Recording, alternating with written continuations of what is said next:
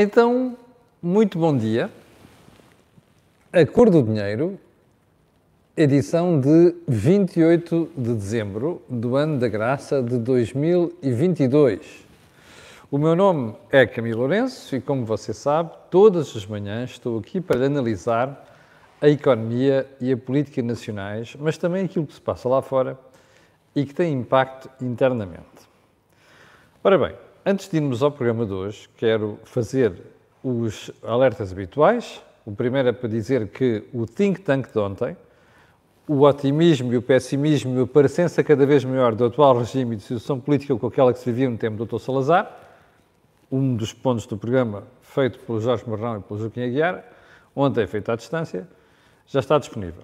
Assim como está disponível no mesmo programa o segundo ponto, que é uh, porque é que o Primeiro-Ministro anda a falar tanto na Roménia nas últimas semanas? Ele nunca tinha falado da Roménia. De repente houve analistas que começaram a chamar a atenção para a questão do crescimento e para sermos ultrapassados para a Roménia e de repente deu a pressa ao Primeiro-Ministro para comentar a Roménia. Está lá tudo, faz favor de consultar, está disponível aqui no YouTube e também no Facebook. Um, e o segundo alerta que quero fazer, que é um disclosure, é lembrar que este canal tem uma parceria com a Prozis, de que muito se orgulha. Ninguém me pede para dizer isto, atenção. E o que significa que quando você for ao site fazer compras, quando chegar ali à saída, cupom promocional, escreve Camilo e sai de lá com desconto de 10%. Agora sim, vamos ao programa de hoje. E como sempre, aliás, quero agradecer aos jornalistas, vamos fazer aqui dentro do Golf Spot, porque está um tempo miserável lá fora. Uh, e no período de ordem do dia, vamos começar com um, a decisão da Rússia, ou melhor, do Sr. Putin, de proibir a venda de petróleo aos países que impuseram aquele teto de 60 euros por barril. Como sabe, foi o G7 mais a Austrália. É, quando estas decisões são tomadas, a primeira pergunta a fazer é: vai ter impacto? E para se perceber o impacto, tem que se olhar para os factos. E quais são os factos disponíveis?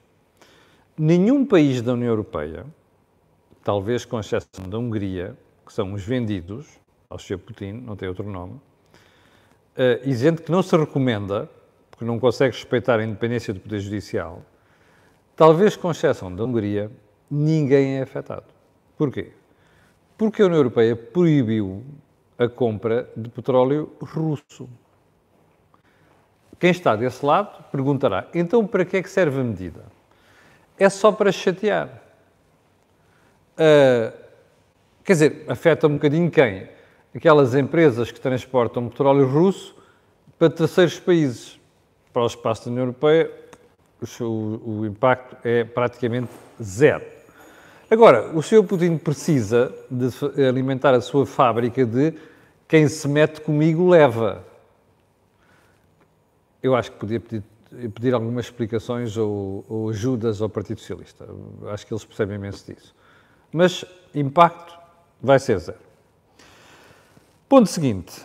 Um, o responso a Marcelo Rebelo de Sousa, nosso distintíssimo Presidente da República, em trás dos montes, por trás dos montes.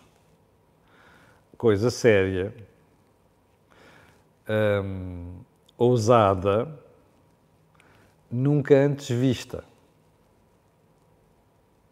Pergunta: temos tempo para analisar, analisar isto hoje? Não.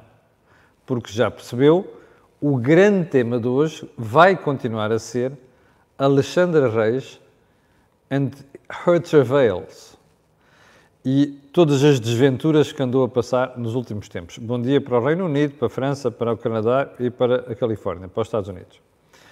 Uh, mas,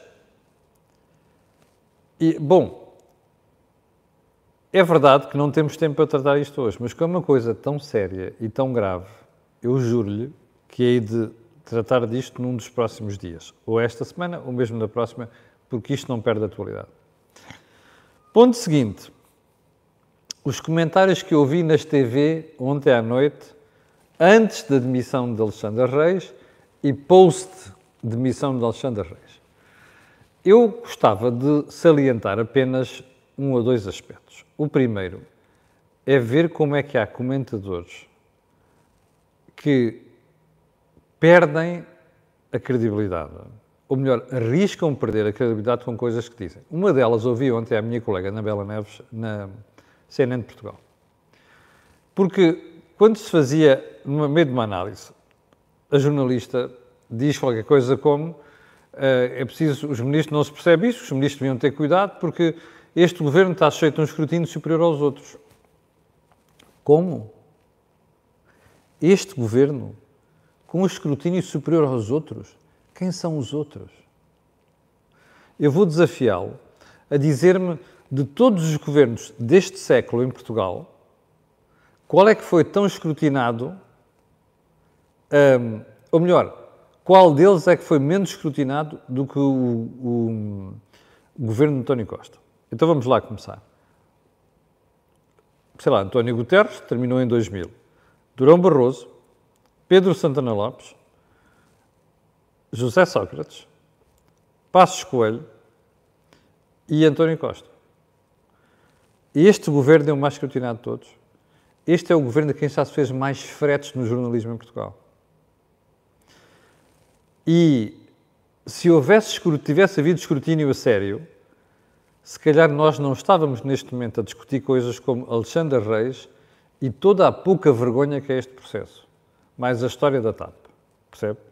Convém que nós, jornalistas e os comentadores, pesemos às vezes as coisas que, diz, que dizemos, que é para não dizer disparates destes. Bom, agora vamos para os dois principais temas de hoje. Um é o que se passou em Espanha ontem e o outro é a demissão de Alexandre Reis. Uh, o senhor Pedro Sanches decidiu eliminar o IVA nos alimentos básicos. Para você ter uma, ou seja, estava ao 4%, baixou para zero. Para você ter uma ideia, estamos a falar de produtos como pão, leite, ovos, frutas e ainda os verdes, os frescos. No caso do, das pastas, portanto, das massas e do azeite, o IVA baixa de 10% para 5%. Mas isto é um conjunto de medidas muito mais vasto. Porquê? Porque o governo mantém o limite à subida das rendas, que é 2%, em Espanha também tem essa pancada, acaba com aquela subvenção ao preço da gasolina e o gasóleo no consumidor normal, curiosamente, a malta esqueceu-se de dizer isto em Portugal ontem. O que significa que aquela malta que ainda vai fazer compras à Espanha por causa do combustível, aparece um preço no, no, no, no, mostrador, mas depois quando você vai pagar, paga menos 20 cêntimos, esse preço vai subir. Mantêm-se as ajudas apenas a especializar-os nesta área, como os transportes e por aí adiante. Mas sabe qual é a grande história de ontem? Em Espanha. Não é esta história. É o que traz hoje o El Economista na sua capa. Porque é assim. O, El Economista diz assim: Sanches ouve Bruxelas e corta o cheque anti-inflação. Ah, no meio disto tudo, o governo espanhol vai dar às famílias 200 euros. Aquelas famílias mais afetadas. Outra coisa que não se disse em Portugal, às vezes realmente nós fazemos, temos, pomos de jeito para sermos criticados pelo jornalismo que fazemos. Outra coisa que não se disse em Portugal ontem é que estas ajudas e estas decisões só se vão vigorar, para já, hum, vão entrar em vigor agora, mas só vão vigorar enquanto a inflação se mantiver inflação subjacente acima de 5,5%. Porque quando a inflação subjacente descer dos 5,5%, tudo isto vai ser revertido.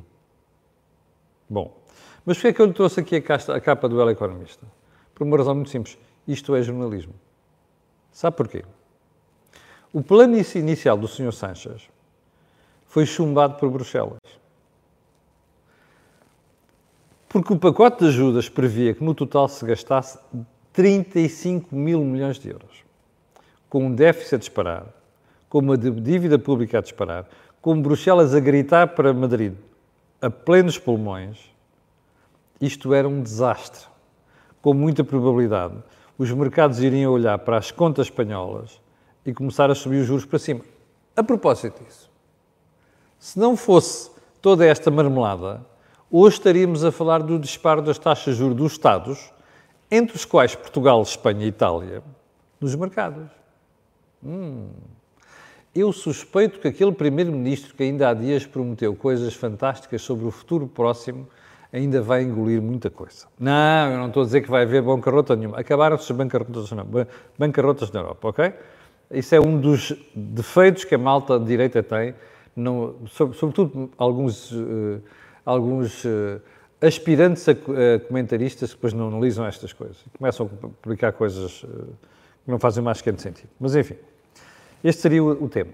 Mas dizia eu, o senhor Sanchez foi obrigado a baixar as ajudas do pacote de 35 mil para 10 mil milhões de euros. Ainda bem que a imprensa espanhola, estes senhores estão atentos. É que em Portugal já aconteceram coisas parecidas e ninguém deu por isso. Ou se calhar deu e não estava interessado em divulgar, e por isso é que eu me ri há bocadinho quando vi aquela conversa do governo mais escrutinado do que os outros. Mas enfim. Vamos então a. Ah, pergunta sacramental. É possível fazer isto que se fez em Espanha e em Portugal? Não. É, mas se nós baixássemos despesa. Ora, se há coisa que nós estamos a fazer é exatamente o contrário. Mas eu prometo que ainda hei de voltar a isto, ok? Porque agora temos mesmo um assunto muito importante, chama-se Alexandre Reis e todo este escândalo que foi este processo. Bem, ontem à noite, já muito tarde, Alexandre Reis foi empurrada para fora do governo. Eu, no lugar desta senhora, pensaria muito bem na sua carreira, porque nos últimos 12 meses já foi empurrada a dois sítios.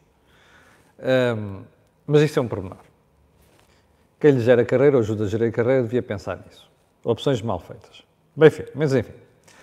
Percebeu-se que ela ia sair. Nós já tínhamos gozado aqui, feito uma ironia, não sei se recorda, ou ontem ou antes de ontem, sobre esse assunto. Na CMTV eu tinha feito uh, uma ironia sobre isto antes de ontem também, ou seja, ainda é secretário de Estado. E, portanto, não era difícil perceber que a senhora ia parar ao olho da rua. Era tudo uma questão de tempo. E porquê? Porque a senhora meteu-se com gente, com garotos. Não é? Repare, vamos lá, vamos, lá ver, vamos lá olhar para os factos. Você está numa empresa, alguém quer que você saia, o que você faz é negociar. Não é? É o seu direito. Você disse, não me querem aqui, é pá, mandem-me embora, está bem, mas olha lá, não, não queremos sujeira na praça. Vamos negociar fazemos uma coisa simpática que não corresponde depois àquilo que aconteceu, mas para, para, para a sociedade é isso que fica. Ela fez o que lhe competia. Defendeu o seu interesse. E o seu interesse era eu tenho direito a receber 1,48 milhões de euros. Depois da negociação toda, apurou-se 500 mil euros. Bom, eu ontem, já, já lá vou, já lá vou, porque ontem foi divulgado os pormenores do acordo e não sei, já lá vou. Bem, Uh, o que é que não está, não está, bem aqui? Os meninos com quem a senhora Alexandra Reis se deitou. Entre aspas. Isto não é literal, ok? É, um, é o ditado popular. Porquê? Você não sei se reparou no comunicado emitido pelo Ministério das Finanças. O senhor Ministro das Finanças exigiu a Alexandre Reis que se demitisse. Bom, ela não se queria demitir. Eu percebo. Porque ela fez o acordo, Saberemos do ponto de vista legal ou não aquilo faz sentido. Eu acho que não vai haver problema com isso, sinceramente. Mas pronto, eu também não sou advogado e não, não me quero ocupar dessas coisas. Portanto, a senhora sai empurrada pelo senhor ministro. E o senhor ministro faz questão de dizer isto no comunicado do Ministério das Finanças. Para quê? Ah, para mostrar que eles têm vergonha na cara. Ah, não, não, desculpa. O termo utilizado foi para garantir a credibilidade política deste processo do Ministério. Ah, espera, mas qual credibilidade política? Então, o senhor Fernando Medina teve de esperar pela resposta da TAP sobre o acordo para perceber o que se passou? Mas que falta de vergonha. Olha, a coisa mais fácil era chamar, se é que ele não sabia, porque há outro que eu acho que sabia. Se ele não sabia, era só chamar a senhora e dizer assim: a senhora importa-se me explicar o que é que está em cima da mesa. Mas olha, atenção, conta a verdade toda. Porque senão, se eu descobrir alguma coisa que não, que não corresponde, corresponde à verdade, o senhor vai para o olho da rua sem apelo nem agravo. Foi preciso esperar pela resposta da TAP. Admitindo que Fernando Medina não conhecia, é estranho. Bem, já agora uma coisa que tem a ver com a imunização. A TAP vai ter que explicar porque é que, já depois de nacionalizada, isso foi uma questão que apareceu logo ontem à noite, aliás, houve comentaristas que falaram nisto na televisão, que já não me lembro quais é que foram, sinceramente, já ouvi tantos, um, é que houve gente que saiu da TAP e que não levou imunização nenhuma. Se calhar as divergências entre Christine Urmier, Widener, e a senhora Alexandre Reis eram tal monta que a senhora já não a suportava, nem a podia ver, que queria mesmo empurrá-la para fora dali. Não sabemos. Bom, mas dá para desconfiar. Uh, ponto seguinte, ainda nesta matéria. Há pormenores do acordo que fazem alguma impressão. Os pontos de contabilização da própria indenização. E eu não sei se agora espoletado este problema alguns desses pontos, com destaque para um ou dois, não vão custar à senhora Alexandra Reis uma revisão de valor acordado. Não sei. Isso é uma coisa para ver. Mas agora, o que é que se retira disto? Que o Ministério das Finanças e o Sr. Ministro das Finanças,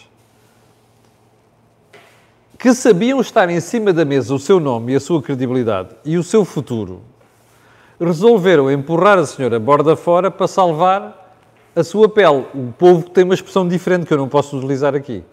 Mas para salvar a pele fez-se aquilo. Bom, isto diz muito. Esta forma como se fez as coisas diz muito de Fernando Medina, diz muito de António Costa e diz muito de Pedro Nuno Santos. E já lá vamos a isso. Porque a pergunta seguinte agora é isto. Espera aí. É só a senhora que se demite? Repare, há aqui quatro polos. Alexandre Reis, Ministro das Finanças, Ministro das Infraestruturas, que os, ambos tutelam a TAP, e a senhora Christine Urmier Widener. Demitiu-se Alexandra Reis. Quem é que acordou com ela a sinonização? Christine Widener. A senhora foi para a rua? Não foi. Pergunta: a senhora não vai para a rua porquê? É que a senhora já tem uma série de problemas em cima da à perna, não é? Olha, a história do pormenor da, mulher do personal trainer que aparece contratada como diretora geral ou diretora superior, não sei quantos, a ganhar uma pipa de massa. Este é um deles. Portanto, a senhora Cristina Widener já tem à perna, além de, sinceramente, eu não acho que ela seja uma estornada especial. E acho que isto foi, ela é o refúgio, ela é o refúgio. A Cristina Widener é o refúgio dos gestores de companhias aéreas internacionais. Que o senhor todo, o Dr. Pedro Nuno Santos, não conseguiu contratar os outros, contratou aquela. Percebe? Porque ninguém queria saber da TAP para nada. É uma mexeruquice para aqueles gestores internacionais que percebem da aviação aérea, da aviação comercial. Bom, portanto, a senhora Cristina Wiedner devia ir para a rua. Pelo menos até agora não foi. E a pergunta é esta. Então, você dirá, então, mas espera aí, então, mas estão em desacordo, porque é que a avião não havia, não havia de embora e ter uma indenização? Uma razão muito simples. É que a TAP está nacionalizada e nós petámos lá 3.200 milhões de euros espetámos com o valor transferido pelo Fernando Medina ontem ou antes de ontem, 990 milhões de euros. Com a diligente escusa da Secretária de Estado, porque já foi da TAP. Veja só as escusas que ela vai ter que fazer daqui para a frente. Tinha que fazer daqui para a frente. Mas enfim. Portanto, se o contribuinte lá meteu 3.200 milhões de euros, a senhora Cristina Vidner devia ter metido a viola num saco e, e não forçar a saída da senhora, porque teria que lhe dar lugar à indenização e sai com a indenização de 500 mil euros. A senhora Cristina Vidner devia estar na rua. Pelo menos até agora não sabemos nada. Porquê? Porque é difícil arranjar outra pessoa que queira vir para a TAP? Talvez. Porque é muito caro despedir a gestora? Quase certeza. Percebe? Mas isto é tudo muito mal conduzido, como você está a ver. Bem, agora se pergunta seguinte. Eu volto a dizer isto. Um ministro tão fuçangueiro, desculpa uma expressão de caserna, ah, popular, não é de caserna, mas quer dizer apenas isto, não é insulto. Um tipo que vai ali aos pormenores. Quem fala com Pedro Nuno Santos percebe que ele está por dentro de todos os dossiês. Mas só um pormenor. Ora, a TAP é dos dossiês onde Pedro Nuno Santos esteve mais envolvido. Negociações com Bruxelas, aturar as maluquices dos sindicatos, aturar as empresas com quem se contratou os aviões, não sei das quantas, falar com os bancos, tudo isto, Pedro Nuno Santos sabe isto tudo, trás para a frente, frente para trás. Ora, vão fazer acreditar que o ministro que faz isto não sabia do que se passou? Desculpem, não acredito. Portanto, pergunta seguinte. Ah, e já agora, porquê é que Fernando Medina contratou a senhora? Bom, há duas possibilidades. Ou nenhum dos dois sabia nada, e eu acho que é muito difícil sustentar isso. Eu não acredito. Ok? Eu não acredito. Que Costa não soubesse, percebo, mas que Costa já lá vou. Mas agora admitindo que Pedro Nuno Santos sabia ou que Fernandina não sabia. Então Fernandina contrata uma senhora para secretária de Estado porquê? Ela não era propriamente uma pessoa do círculo próximo à partida de Fernando Medina. Ah, nós sabemos que a mulher de Fernando Medina era diretora dos Serviços Jurídicos da TAP, que entretanto uh, uh, deixou de ser quando Medina foi para ministro. Bom, mas alguém superou a Medina, a senhora é competente, leva para o governo? Se calhar foi. Então, mas Medina não verificou o currículo da senhora. Isto diz-lhe muito da forma como são nomeadas as pessoas para o governo. Está a ver? Assim como diz muito, ainda nenhum dos ministros ter explicado ao país outra questão que eu ando a levantar desde segunda-feira, que é assim. A mim dizem-me que Alexandre Reis foi convidada para a nave a partir do momento que ficou claro que ia sair da TAP. Ainda não está esclarecido. Bom.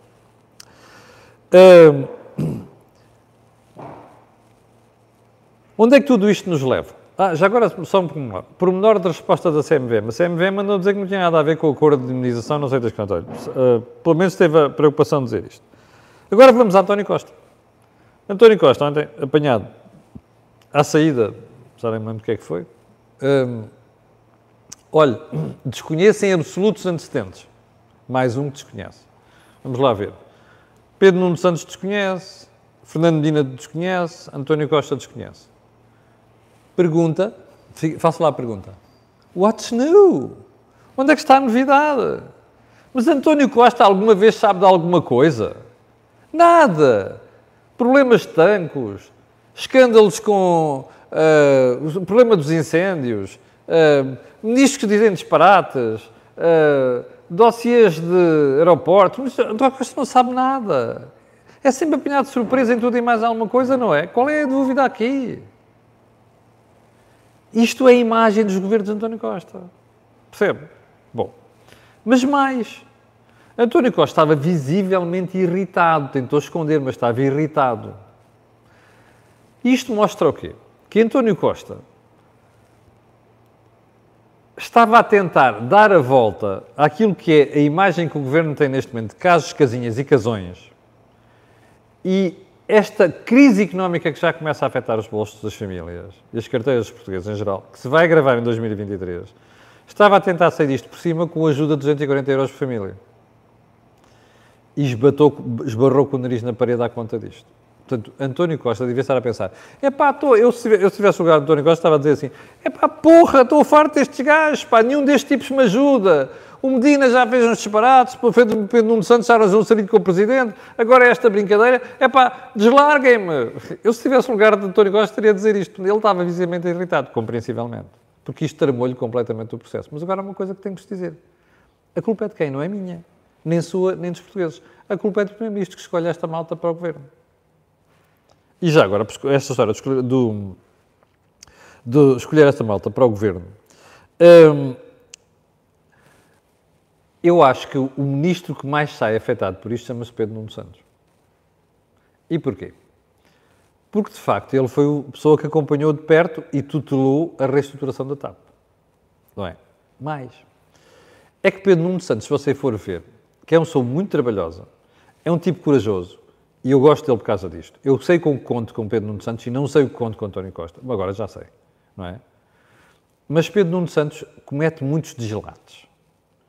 Muitas vezes avança para fora de pé, com aquele ímpeto voluntarista, sem ter, saber nadar e sem ter boias. E eu acho que neste caso sucedeu exatamente a mesma coisa. Portanto, Pedro Nuno Santos sai fragilizadíssimo disto. E ainda para mais, eu acho que este episódio vai pôr em causa a ideia de muita gente que ele poderá chegar a Primeiro-Ministro. Ou melhor, poderá chegar, pode chegar, questão não é essa. Há muita gente em Portugal incompetente, chega a uma série de sítios. Mas não é isso. É o poder chegar e a capacidade para exercer o cargo de Primeiro-Ministro e ser líder do partido, do, do, principal partido neste momento em Portugal, que é o PS. Porquê? Porque são muitos deslizes. Há momentos decisivos em que ele falha. Este foi mais um deles. E eu não sei se isto não vai fazer pensar a sua enorme uh, fila de apoiantes dentro do próprio partido. É que coisas como esta podem dar cabo da credibilidade de um ministro ou de um candidato a primeiro-ministro. Por uma razão muito simples. Repare, admitindo que algum deles sabia disto, como é que levam Alexandre Reis para o governo? Porque das duas, uma, ou não sabia mesmo, ou então subestimou o impacto disto. E como se viu nos últimos dias, isto transformou-se numa escandaleira, porque isto é uma escandaleira. Além de que vem criar outro problema. Eu não sei se a senhora Cristina Widner já percebeu, mas ela com o episódio da mulher do PT não sei das quantas. Hum? A episódio não sei quê dos BMW, que foi aquele para mim é o mais menos grave. E este episódio de indemnização, a senhora Cristina Widner deve ter a credibilidade muito próximo de zero, num momento decisivo em que a TAP anda a dizer aos sindicatos não isto, não aquilo e não aquele outro. Percebe? Com o agravante do pano de fundo chamar-se Acordo com Bruxelas, que diz à TAP assim, nos próximos 10 anos, não entra aqui mais nenhum cêntimo do contribuinte. Percebe? Ou seja, esta gente pôs-se a jeito. E isto tem conclusões, perdão, tem implicações muito para além daquilo que nós estamos a ver neste momento. Uma palavrinha só um, para voltar à história dos comentadores. Já lhe falei daquilo que foi, para mim foi uma botada da Anabela Neves um, e vou para outra, da Ana Gomes, de quem eu gosto muito também. Mas ontem, na SIC Notícias, já comparava o problema da administração da TAP e deste salário, destes valores todos e, os, e os salários que a oferem com os diretores gerais da função pública. Nossa Senhora, não tem a ver uma coisa com a outra. A função pública não está num sítio concorrencial. A aviação comercial está. É impossível contratar gente competente para a aviação comercial se não se pagar bem. Portanto, isto não é critério. Portanto, podem criticar o que quiserem, mas, pelo amor de Deus, cinjam as críticas àquilo que faz sentido. E isto não faz sentido. A última reflexão de hoje sobre esta matéria. Deixe-me fazer-lhe uma última pergunta. Eu acho que isto não vai ficar sobre aqui. Infelizmente, vamos ter que aturar esta brincadeira nos próximos tempos. Mas você acha que isto acreditaria, que, perdão, que isto tudo estaria a acontecer se a TAP não fosse pública? Essa é que é a questão de fundo. E infelizmente também não vi isto debatido na televisão. Vi gente muito indignada, inclusive os comentadores, que andaram a fazer fretes, toda a espécie de fretes ao governo nos últimos anos, e agora estão entalados, porque disto não podiam fugir. Percebe? Isto é grave, o que se passou é mesmo muito grave. Mas enquanto a gente aqui na Coordenada se indigna há alguns anos, esta maltinha agora só está a indignar agora. Mas você vai ver que a partir de agora, quando, o, ministro, quando o Governo fizer mais alguma coisinha, vão voltar a aparecer, ah, e tal, agora está bem. Ou seja, agora não podiam fugir às críticas. A questão de fundo é esta. Não vale a pena o Estado estar metido nestas coisas, este tipo de empresas e muito menos empresas como a TAP, porque o resultado é este, percebe? Isto foi um escândalo, isto é uma vergonha. E ficamos por aqui. Tenha um excelente dia.